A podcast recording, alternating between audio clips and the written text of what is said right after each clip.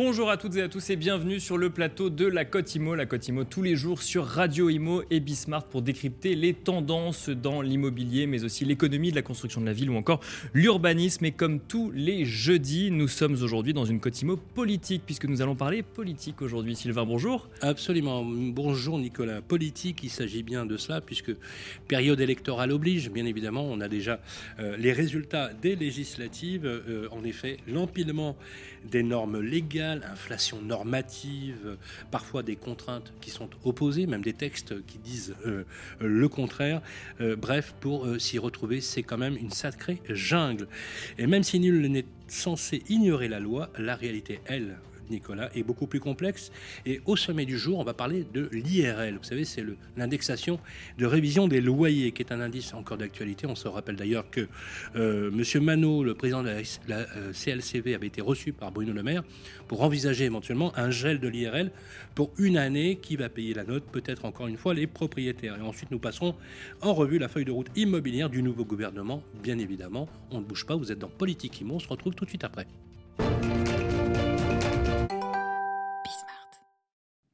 Voilà, plus connu euh, pour, l'ensemble des bailleurs et de leurs locataires sur l'acronyme d'IRL, l'indice de référence des loyers s'enflamme. Que faire pour endiguer cet emballement? La réponse est avec notre invité sur le plateau, Nicolas. Bonjour Roselyne Conan. Bonjour. Bienvenue sur le plateau de la Cotimo. Vous êtes directrice générale de l'ANIL et euh, avec vous, on va essayer de comprendre euh, si cette IRL, indice de référence des loyers, est encore d'actualité aujourd'hui. Alors, on peut peut-être commencer avec un chiffre, hein. euh, bah, l'indice de référence des loyers euh, au premier trimestre 2022 qui fait un bond plus 2,48%.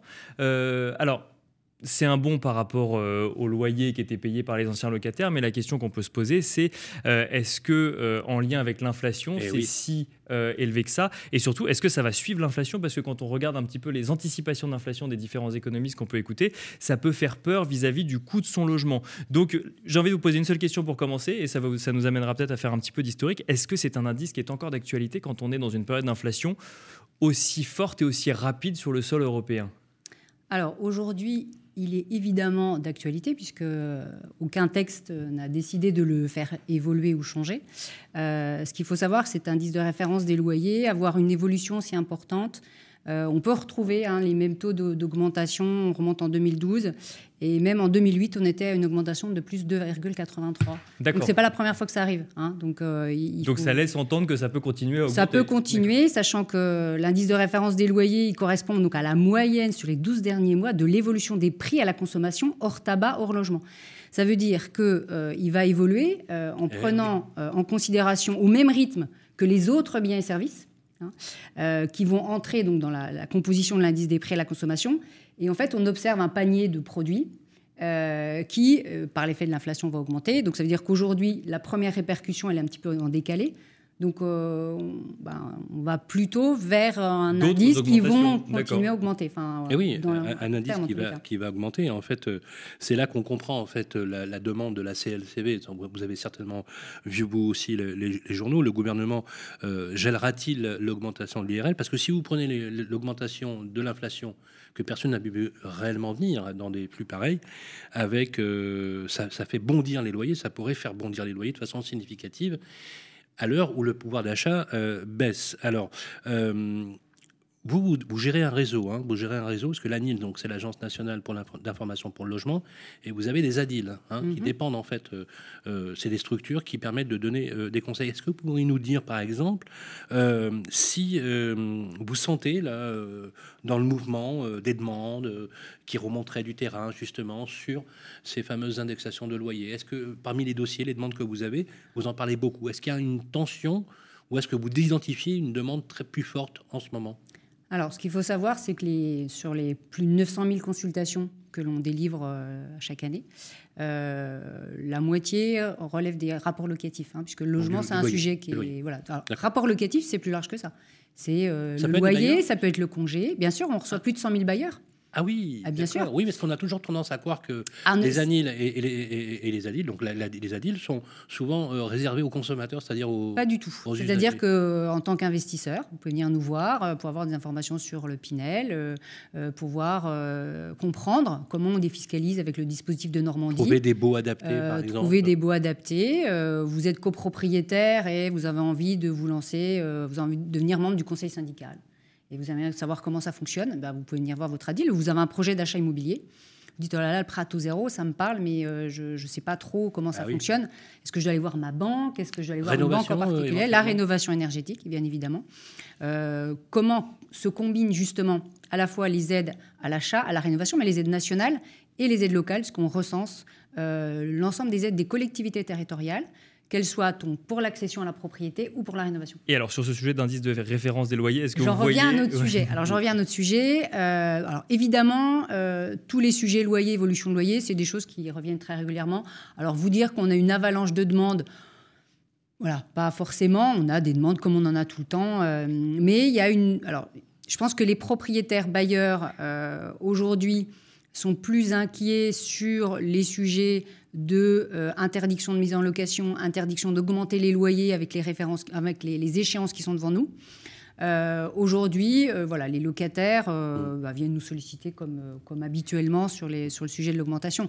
Et c'est aussi les locataires en difficulté qui viennent nous voir. Bien sûr. Ils sont déjà en impayés. Euh, qu'on va pouvoir accompagner. que vous accompagnez avec la commission de conciliation, le rapport avec les bailleurs éventuellement? Alors, on peut intervenir. Alors, déjà, on va déjà faire un point de situation. Est-ce que vous êtes éligible aux aides au logement? Si l'impayé est constitué, peut-être mobiliser le fonds, de, le fonds de solidarité logement, d'autres aides locales, hein, puisque certaines collectivités territoriales distribuent des aides complémentaires. Donc elles connaissent bien les, les, différentes aides, puisque le FSL, ça peut être aussi des aides pour le paiement des énergies, les différentes factures. Donc euh, évidemment, hein, pour les locataires qui sont déjà en impayé et qui voient leur loyer bondir, c'est évidemment un sujet. Bah, est-ce que ce ne euh, serait pas même, euh, même souhaitable de se dire qu'à un moment, on arrête d'augmenter les loyers Parce que effectivement, si c'est indexé à l'inflation, mais donc en fait, qui dit oh, oh, oh. augmentation de l'inflation Mais que dites-vous, Nicolas? Bah, On va se mettre tous les propriétaires sur le dos, là. Bah oui, mais c'est un vrai sujet. C'est-à-dire que d'un côté, il y a l'intérêt du propriétaire et de l'autre, il y a des sujets logement. Ça veut dire que si c'est indexé à l'inflation et que mécaniquement l'inflation amène une baisse de pouvoir d'achat de ceux qui ne sont pas propriétaires, est-ce qu'il euh, ne faudrait pas à un moment limiter la hausse pour permettre aux gens de continuer à se loger? Alors, c'est pas moi qui vais répondre à la question parce que je suis pas encore ministre du logement. Mais non, euh, mais, mais en tout cas, c'est un questionnement qui, est euh, véritable quand on est sur. Euh, en fait, mois après mois, ou trimestre après trimestre, on voit l'inflation augmenter. Donc, globalement, on pourrait se dire, dans des moments d'augmentation de, aussi forte, on pourrait intervenir extérieurement à la loi du marché pour dire. C'est la tentation du gouvernement actuel, effectivement. Bah, ce qu'il faut savoir, c'est que lundi, enfin, l'IRL en tel qu'il existe aujourd'hui, il n'existe pas depuis, depuis des décennies. Hein. il existe depuis 2008. Hein. Euh, avant, on avait un autre IRL. Et puis avant, on avait la moyenne euh, des indices du coût de la construction. Et avant, on avait d'autres systèmes. Donc évidemment, ça évolue dans le temps. Donc peut-être qu'il faut penser une évolution euh, c'est vrai que si vous prenez l'inflation, que vous y appliquez effectivement le taux actuel de l'URL, qui n'est pas du tout conforme à l'inflation, ça peut représenter un cinquième de perte de revenus locatifs pour les bailleurs, en sachant que la plupart des bailleurs ont besoin éventuellement d'un complément de retraite, ça, euh, puisqu'ils attendent aussi les loyers. Et puis il faut aussi rappeler que la plupart des bailleurs ont un bien éventuellement euh, mis en location, donc on, a quand même une, perte. Justement, cette inflation aujourd'hui entraîne des baisses de pouvoir d'achat significatives, beaucoup plus que effectivement les années, passées. Euh, est-ce que justement dans vos, dossiers vous accompagnez les personnes en difficulté? Est-ce que ce chiffre de personnes en difficulté vous constatez une augmentation ou est-ce que on est toujours sur un, rythme équivalent de dossiers Alors peut-être ou c'est peut-être trop tôt? Alors, je pense que là, c'est trop tôt hein, pour mesurer euh, l'effet, puisque finalement, le, bon, il est quand même très récent. Euh, il va concerner. Euh, sur, sur, les indices des, mois précédents ou des trimestres précédents Alors, en fait, pour vous rappeler comment on fonctionne, en fait, tout d'abord, il faut déjà, pour que la révision s'applique, il y ait une clause dans le bail. D'accord. S'il n'y a pas de clause dans le bail, il n'y a pas de révision. D'accord. ok. Mais elle y, est, ensuite, elle y est systématiquement, non? Elle y est très souvent. Oui, d'accord. ensuite, vous rappelez que la révision n'est pas automatique. C'est-à-dire que si le propriétaire, et ça c'est récent, hein, c'est la loi Allure, mmh. si le propriétaire ne la réclame pas, elle ne s'applique pas. Et si le propriétaire ne la réclame pas pendant un an, ça veut dire qu'elle est perdue et il pourra l'année suivante, donc à la date anniversaire ou à la date mentionnée dans le bail, calculer la révision du loyer. Alors, il ne peut pas faire d'effet rétroactif. alors, alors, deux choses. Mhm. Il y a, euh, par rapport à la somme, effectivement, si dans l'année, euh, il se rend compte qu'il a oublié de le demander, effectivement, il doit faire sa demande dans l'année. Le différentiel, pour, euh, pour réclamer ce différentiel, il a un an. Mais ce qu'il faut savoir, et ce qui est pas tranché par la jurisprudence, c'est un instant T, j'oublie de réviser. À T plus 1, je révise. Donc, je dois normalement réviser avec l'indice publié et celui de l'année d'avant. Je ne rattrape pas sur deux ans. D'accord. La jurisprudence n'est pas encore stabilisée. Certains tribunaux disent qu'on peut revenir en arrière sans récupérer le différentiel de l'année d'avant. Et du coup, on gagne. Parce que le sujet, c'est la base. Sur quelle base on applique le, le pourcentage Le principe, c'est que la loi, enfin, c'était l'objectif de la loi Allure, c'est qu'on oublie une année, on perd cette année. C'est-à-dire qu'on va réviser T, T-1. D'accord, on paye 1000 euros par mois, on aurait dû augmenter de 2%. De 10 euros, par exemple, on aurait dû augmenter de 10 euros, on ne l'a pas fait. Donc on bah, reste pas sur grave. une base 1000. L'année d'après, on doit augmenter que de 3 euros, ben on augmente que de 3 euros. Mais sur une base 1000 toujours, parce qu'on a oublié de le faire l'année précédente. Voilà. Mais la jurisprudence n'est pas stabilisée encore. Oui, on a euh, certains. Euh, je pense qu'avec les effets du pouvoir d'achat, il risque d'y avoir des, éléments. Est-ce que, euh, je ne sais pas si dans, dans, vos attributions de, de, répondre à cette question, mais est-ce qu'il il y aurait une, une mise en cause, peut-être une remise en cause du système de l'IRL tel qu'elle est conçue aujourd'hui? Ou est-ce que vous pensez, vous, qu'il y avait un recul suffisant dans le métier euh, Pensez que finalement, qui a été adapté à la réalité? Ça a été le cas, puisque avant il y avait l'indice de, du bâtiment de la, de la construction. Mm. Ensuite, il y a eu un autre indice qui est venu le remplacer. Et enfin, depuis 2008, vous l'avez rappelé, euh, l'IRL, il avait changé entre voilà. Est-ce qu'il est, est, qu'il est adapté à la réalité contemporaine, si je peux m'exprimer ainsi? Après, c'est un choix. Hein, c'est un choix de est-ce qu'on voilà, est-ce qu'on laisse les loyers augmenter, euh, sachant que, enfin, on a eu du 2,83 hein, en 2008. Donc. Euh, eh oui, eh oui, eh oui, tout à fait.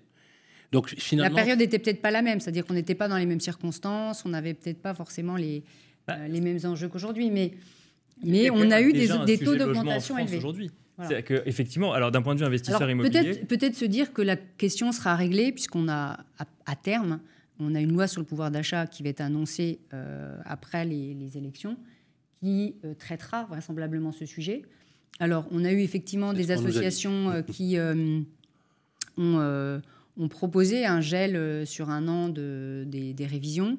Euh, après, il faut peut-être se poser la question, voilà, est-ce qu'on est fait évoluer le choix de l'indice de référence, comme ça a déjà été fait dans le temps? C'est possible. Euh, tout est possible. Après, c'est le, voilà, le texte qui nous... Alors, il y a un autre enjeu qui est important, et ce sera notre dernière partie d'émission, justement avec vous, Roselyne Conan, c'est les enjeux majeurs de la rénovation énergétique. On ne va pas rabattre encore les chiffres, mais on est entré déjà dans le moratoire, enfin dans le calendrier, à partir du 1er janvier 2022, puisque l'indexation ne s'appliquera pas aux, étiquettes G, notamment F et G. C'est-à-dire mm. qu'on entre déjà dans ce calendrier contraint qu'a défini le gouvernement, hein, pour le rappeler, donc euh, jusqu'à 2023, 2025 et 2034, pour arriver entre guillemets à euh, pas la neutralité carbone, mais tendre vers une neutralité euh, carbone. Le sujet de la rénovation énergétique est un sujet qui est à financer. Mhm. Euh, le succès de France Rénovation, devenu France Rénovation, avec mon accompagnateur Rénov et euh, ma prime Rénov, ont, été un franc succès. On attend le décret encore. Mais quand on, quand on décortique sur le volume des dossiers, plus de 800 000 dossiers, je crois, euh, on voit que les deux tiers, c'est de la maison individuelle. Mhm. depuis toujours. Donc ça veut dire qu'on n'a toujours pas réglé l'habitat collectif. est comment on peut aujourd'hui imaginer qu'avec ce calendrier, on puisse y arriver quand on sait aujourd'hui qu'on a une offre de location qui décroît en volume par rapport à une demande, une demande qui, elle, ne cesse de croître? Alors, il y a deux, je pense qu'il y a deux choses euh, sur le sujet loyer et la rénovation énergétique. Euh, il y a tout d'abord, euh, au mois cet été, la loi climat résilience qui finalement ne fait que étendre une disposition de la loi énergie-climat sur le blocage des loyers qui était en zone d'encadrement, qui maintenant est étendu à l'ensemble du territoire où on ne pourra plus réviser, on ne pourra plus augmenter. quand on changera de locataire, il faudra qu'on applique le loyer de l'ancien locataire à partir du moment en, en F ou en G. Donc ça, c'est un sujet de j'ai du parc, je ne pourrai pas faire évoluer mon loyer. Et puis après, on a les autres échéances où je ne pourrai plus mettre en location du tout. Hein Donc 25, euh, 28 et 34. Exactement. Donc là, c'est deux sujets. Donc on sait que le parc locatif euh, est majoritairement dans le parc collectif. Et euh, on sait que euh, la copropriété, c'est un outil qui prend un peu de temps pour prendre les décisions, pour faire réaliser les travaux. Après, le texte a prévu des exceptions. Hein. C'est-à-dire que si le copropriétaire a fait l'ensemble des démarches pour faire voter la, réalisation de travaux, mais que ça n'a pas abouti, on ne pourra pas effectivement. ça ne pourra pas lui retomber dessus. Pas, voilà, il n'y aura pas d'effet, le juge ne pourra pas le contraindre à faire les travaux puisqu'il n'est pas maître là. Et puis sur les certains bâtiments où finalement le coût des travaux dépasse un niveau, je dirais, raisonnable. Donc on a quand même des cas d'exception qui sont prévus. Il n'empêche que et on finira Évidemment. on n'a plus de temps. Voilà. Il n'empêche que euh, c'est un vrai sujet, hein, le, parc locatif, les bailleurs, la mise en conformité avec les normes de décence, puisque c'est vrai qu'intégrer la performance énergétique dans les normes de décence, c'est un véritable enjeu. On a voulu motiver les bailleurs à réaliser les travaux. Donc sachez que enfin, le réseau des ADIL est présent pour justement accompagner les bailleurs, parce qu'il y a des choses à faire, il y a des choses qu'on peut déduire de ces revenus fonciers, il y a des choses euh, que l'on peut mobiliser, différentes aides que l'on peut, peut mobiliser pour faire réaliser les travaux. Et puis, euh, voilà, il y a des choses qu'il faut faire dans un certain ordre, des travaux en milieu occupé, il y a des préavis à donner, il y a de l'information en préalable, etc.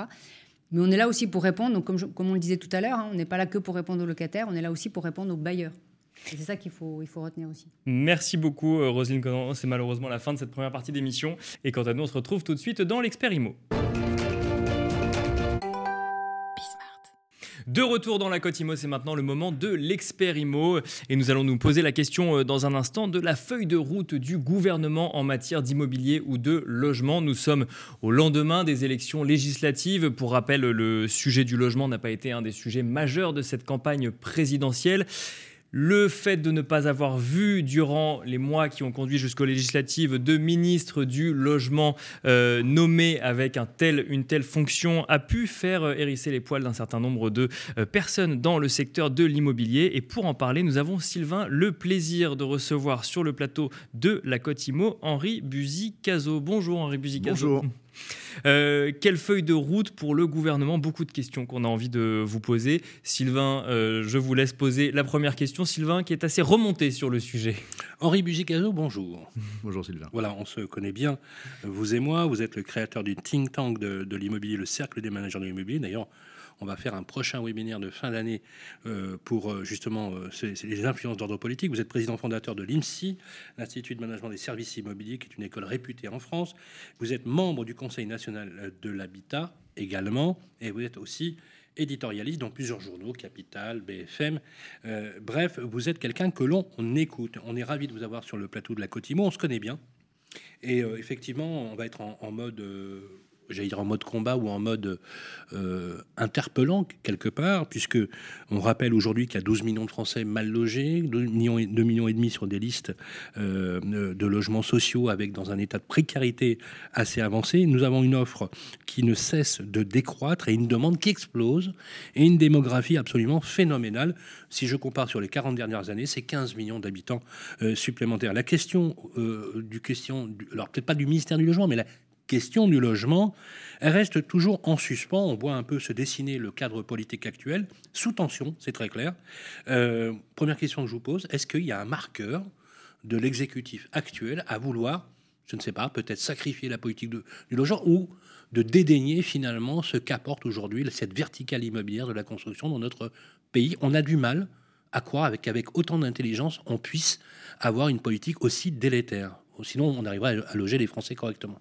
Oui, je crois deux choses, Sylvain. Euh, d'abord, il y a une, cécité ou une surdité euh, de l'exécutif euh, actuel. Bon, il ressemble beaucoup au précédent. Hein. On a, la nation a reconduit le, président Macron, même si des figures ont et vont changer au gouvernement. voilà, on a des mêmes interlocuteurs qui, d'évidence, ne comprennent pas tout ce que vous venez de dire.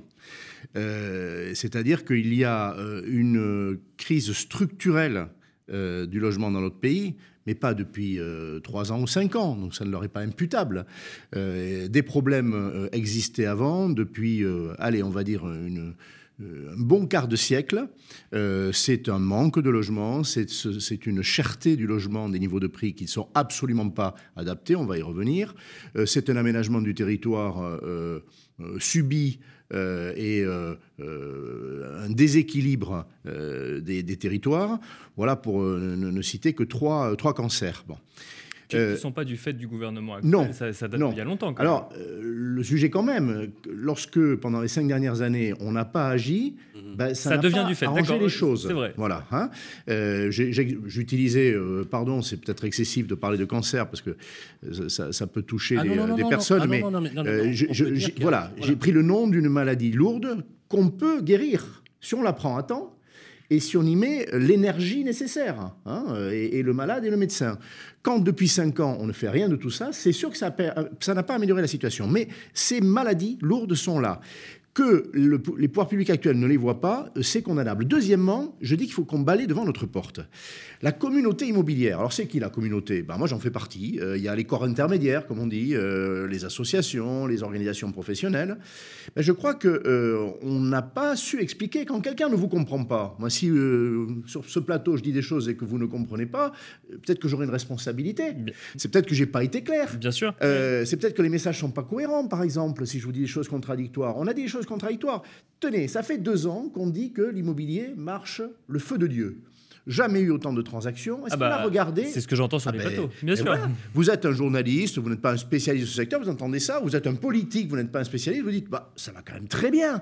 Est-ce qu'on a regardé que ceux qui achetaient depuis deux ans étaient toujours plus fortunés, avaient toujours des revenus plus hauts, euh, et que les classes moyennes étaient de plus en plus éprouvées? Non, on l'a pas regardé. On s'est dit, formidable, un million deux cent mille transactions. Qui les fait? Peu importe. On a fini par euh, avoir une voix tellement forte qu'on a oublié de dire que la construction était en pleine crise. C'est une descente aux enfers. Bon, on ne le dit pas assez fort. Oui, parce qu'eux, ils ont les permis de construire, mais ils ne peuvent pas construire derrière. Le sujet, il n'est pas là. Euh, et, donc, et, donc, voilà, euh, voilà, voilà deux exemples de, messages complètement contradictoires. On a des organisations professionnelles qui ont fait quelques efforts, mais pas assez. Vous avez des voix, vous en avez dix. Alors quand vous êtes ministre, ben voilà, hein, vous avez dix voix, vous faites la synthèse, vous la faites pas. On a des vrais, vrais problèmes de d'émission de, de messages. Alors, euh, les temps qui viennent ben, vont devoir résoudre les deux problèmes. Il faut qu'on ait un public plus attentif euh, côté euh, décideur, côté gouvernement ou parlement. Et puis, il va falloir qu'on parle d'une seule voix et de manière simple et claire pour dire que ça ne va pas. Henri, Henri Buzicazo, on se connaît bien et je partage, vous le savez, beaucoup de, vos idées, même si effectivement, j'emploie pas toujours les mêmes termes, mais on est, on est d'accord sur le constat. Il y a des enjeux législatifs et j'en veux pour preuve le fait que rarement, dans un secteur, ou sectoriellement parlant, on a subi une telle inflation normative. Et d'ailleurs, j'avais envie de vous poser, savez-vous combien il y a eu de ministres du mmh. Logement depuis 1958 Alors, euh, il se trouve que si on prend la Ve République, euh, j'ai le chiffre en tête, je vais vous dire pourquoi. Parce que je, me suis employé, moi je suis dans ce secteur depuis 31 ans. Vous avez cité plusieurs de mes titres, mais pas celui-là. J'y tiens beaucoup. Euh, je commence à avoir une, voilà, une, profondeur historique. Euh, eh bien, depuis 31 ans, moi j'ai connu, connu comme je vous connais, une petite vingtaine de ministres, 16 exactement. Bon. 16 euh, ministères, parce qu'en réalité, euh, je pense à deux que sont Louis Besson ou Marie-Noël Lindemann, qui l'ont été deux fois, euh, mais non consécutives. Donc on les compte comme s'ils étaient différents. En réalité, j'ai connu 14 ministres différents. Bon, puis il y en a d'autres. Hein.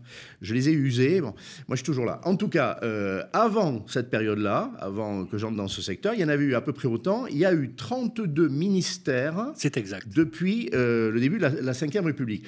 C'est un délire. C'est un délire, et notamment l'histoire Avec autant de lois à poser, euh, pardonnez-moi, mais autant de lois à poser sur une loi, avec quelques grands ministres, et j'aimerais qu'on les cite et qu'on leur rende grâce. parce que vous avez aussi travaillé pour certains d'entre eux. Je pense à euh, Pierre Méignery, je pense à Pierre-André Prérissol, je pense à Jean-Louis Borloo, qui a été un grand ministre aussi de la ville et, du, et du, logement.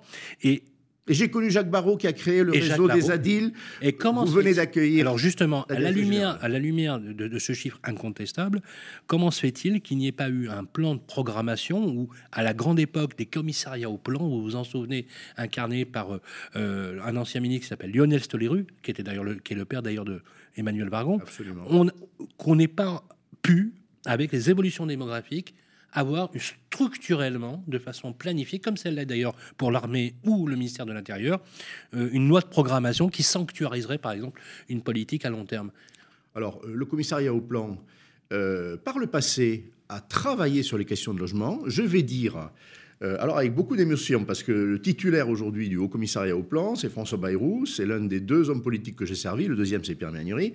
Euh, eh bien, moi je n'ai pas vu le plan ces dernières années euh, produire cette feuille de route de long terme, car l'immobilier c'est du long terme. Tout bêtement, euh, un promoteur, quand il va commencer à regarder un terrain et livrer un logement, il va se passer une petite dizaine d'années. Voilà, c'est très simple. Hein. Mais il y a d'autres domaines où c'est ça. Hein, pour euh, fabriquer une nouvelle voiture, oui, puis reconstituer une offre, il va falloir. Bien sûr. Donc c'est du long terme. Comment fait-on des politiques avec, euh, depuis ces dix dernières années, une succession de ministères qui, qui l'occupent pendant un an, 18 mois, quand tout va bien? C'est pas possible. Et le commissariat devrait écrire une feuille de route. On ne sait pas, Sylvain, dans ce pays aujourd'hui, de combien de logements on a besoin dans les dix ans à venir, ni où on en a besoin. On n'a pas un outil. C'est le café du commerce. On dit 500 000 logements. On sait que c'est à peu près ça. Mais c'est peut-être 480, c'est peut-être 530. Et puis à quels endroits? C'est pas que dans les métropoles. On voit bien qu'il y a une nouvelle carte de, France qui se euh, dessine.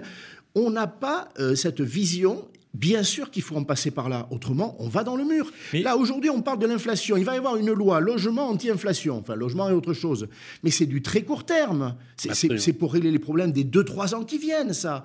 Et non pas les problèmes structurels. alors, une question pour terminer. Euh, moi, une question que j'ai quand même souvent quand j'entends parler de logement, c'est est-ce que le logement peut être traité en dehors des transports, justement dans les, via les transformations qu'on voit actuellement de gens qui veulent euh, déménager de grandes villes ou autres Est-ce que ce pas des sujets qui doivent être traités ensemble? Vous avez tellement raison, euh, et c'est encore un hommage que je rends à Pierre Ménury, donc ministre entre 86 et 89. Donc vous avez été l'un des conseillers et euh, j'ai été son conseiller spécial, ça, ça, ça, ça voilà, ça s'invente pas. Il avait le périmètre ministériel le plus large qu'on ait jamais connu et qu'on n'a jamais connu par la suite, avec l'aménagement du territoire, ah l'équipement, l'équipement, donc on en vient aux mobilités, Bien sûr. les transports et le logement. Et le logement. Si vous n'avez pas cette boîte à outils gigantesque, vous pouvez avoir un secrétaire d'État, un ministre qui va vous aider, hein, ce n'est pas le sujet, c'était le cas. Mais cette vision d'ensemble, on parle d'aménager le territoire avec tout ce qu'il y a à l'intérieur, faire venir les entreprises, les infrastructures, etc. Voilà, si on ne fait pas ça, si on ne traite que le logement avec euh, les problèmes très euh, euh, circonstanciels du logement, ça ne marchera pas. Alors, vous avez euh, évoqué cette idée, j'allais dire une vision matricielle euh, et multipolaire euh, du logement, Et, et, on y souscrit bien évidemment avec beaucoup de bon sens. Les pessimistes se font annonciateurs d'une crise équivalente à celle du début des années 90, avec des indicateurs qui sont pas bons du tout, et vous le savez, notamment sur la construction neuve, qui a atteint des chiffres rarement aussi bas. Il faut remonter à plus de 40 ans pour trouver des chiffres aussi bas sur les autorisations d'urbanisme. À chaque fois, on fustige les maires, mais sont-ils les responsables dans cette tentation un peu jacobine de centraliser la décision et le pouvoir des territoires locaux. Euh, concrètement, euh, je reprends les termes euh, d'alerte qui, qui ont été avancés par le président de la Fédération des promoteurs immobiliers, Pascal Boulanger. Nous ne sommes pas loin d'une crise sociale peut-être verra-t-on les gilets jaunes du logement. Non, mais il a raison. Je, je, vais vous donner deux autres citations, deux anciens ministres du logement. Pierre Méhaignery dit Nous nous préparons à la crise sociale de demain. Il disait ça il y a un an. Emmanuel Cos, dans les mêmes termes, il ne s'était pas concerté. Bon, Évidemment, c'est le cas. C'est épouvantablement triste. Je vais même vous dire une chose. Emmanuel euh, Vargon vient d'être battu sèchement en législative. Bon, sorti au premier tour. Moi, je vous dis que ce qu'elle a payé, c'est pas de n'avoir pas fait le travail euh, dans sa circonscription. Je ne le sais pas, mais j'ai pas de doute. C'est, je pense, qu'elle a payé aussi que son ministère et le précédent n'ont pas réglé les problèmes. La ministre en charge du logement, aujourd'hui, elle est porteuse elle incarne un échec lourd. Et bien sûr que ce sont des problèmes sociaux qui se profilent. Les classes moyennes, oui, vont, vont remettre un gilet, je ne sais pas avec quelles conséquences, je ne sais pas de quelle couleur, mais c'est une évidence. Et on finira là-dessus, Henri Buzicazo. Merci beaucoup d'être passé par le plateau de, la Côte Imo euh, pour échanger donc avec Sylvain Valency et moi-même. Et Sylvain, c'est la fin de cette émission du jeudi, donc cette émission dédiée Lévi Valency. Sylvain. je vous taquine, Nicolas. Bien évidemment, on va se retrouver euh, demain, comme tous les vendredis, on se retrouve pour parler euh, de cité, d'urbanité, de patrimoine et d'architecture. Ça sera la séquence un peu plus agréable, peut-être parfois, par rapport l'aspect politique. En tout cas, on est heureux de vous retrouver demain. Salut Henri.